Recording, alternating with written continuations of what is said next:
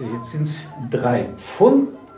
Das macht äh, dreimal 117, 330 und 21.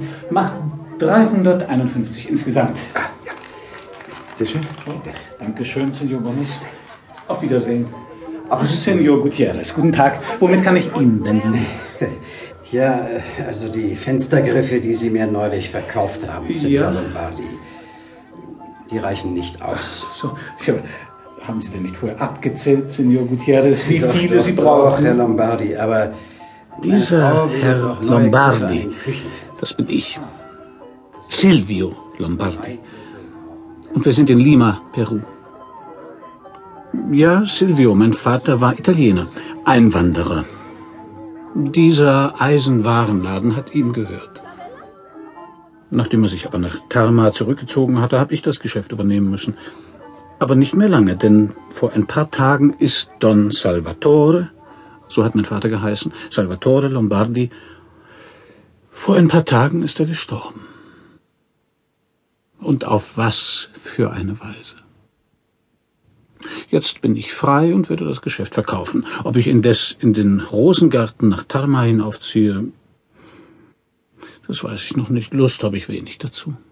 Rosengarten heißt die begehrteste Hacienda im peruanischen Tarma-Tal, hoch droben in den Kordilleren. Begehrt ist sie nicht so sehr wegen ihrer Ausdehnung, denn mehr als 500 Hektar sind's nicht, sondern weil sie so nah bei der Stadt Tarma liegt, mitten in den Anden, und wegen der Fruchtbarkeit und der landschaftlichen Schönheit der Hacienda.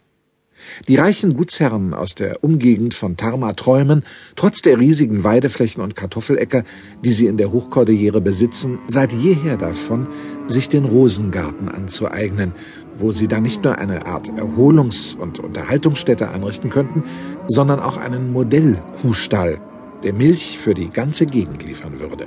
Aber das Schicksal hat sich darauf versteift, den Viehzüchtern damals den Rosengarten noch vorzuenthalten.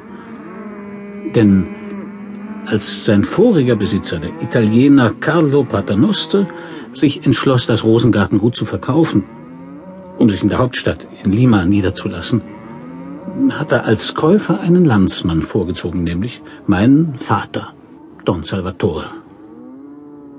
Der war nur leider in seinem Leben noch nicht im peruanischen Hochland gewesen.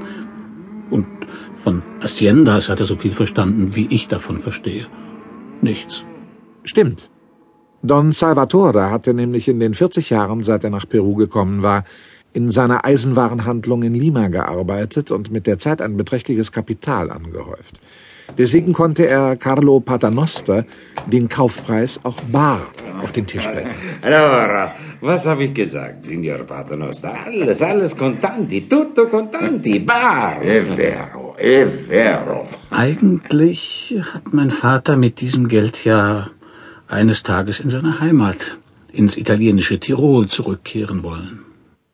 In Italien und auf eigenem Grund und Boden hat er sterben wollen, respektiert von den Nachbarn und vor allem beneidet von seinem Vetter, dem Luigi Cellini, der ihm als Kind einmal die Nase eingeschlagen und später die Braut ausgespannt hatte. Aber dann ist der Krieg dazwischen gekommen. Außerdem hatte sich Don Salvatore etwas an der Lunge zugezogen, woraufhin ihm sein Arzt in Lima geraten hat. Sie, sollten Ihr Geschäft verkaufen und sich ein Plätzchen suchen, wo es ruhig zugeht und äh, das Klima gut für Sie ist.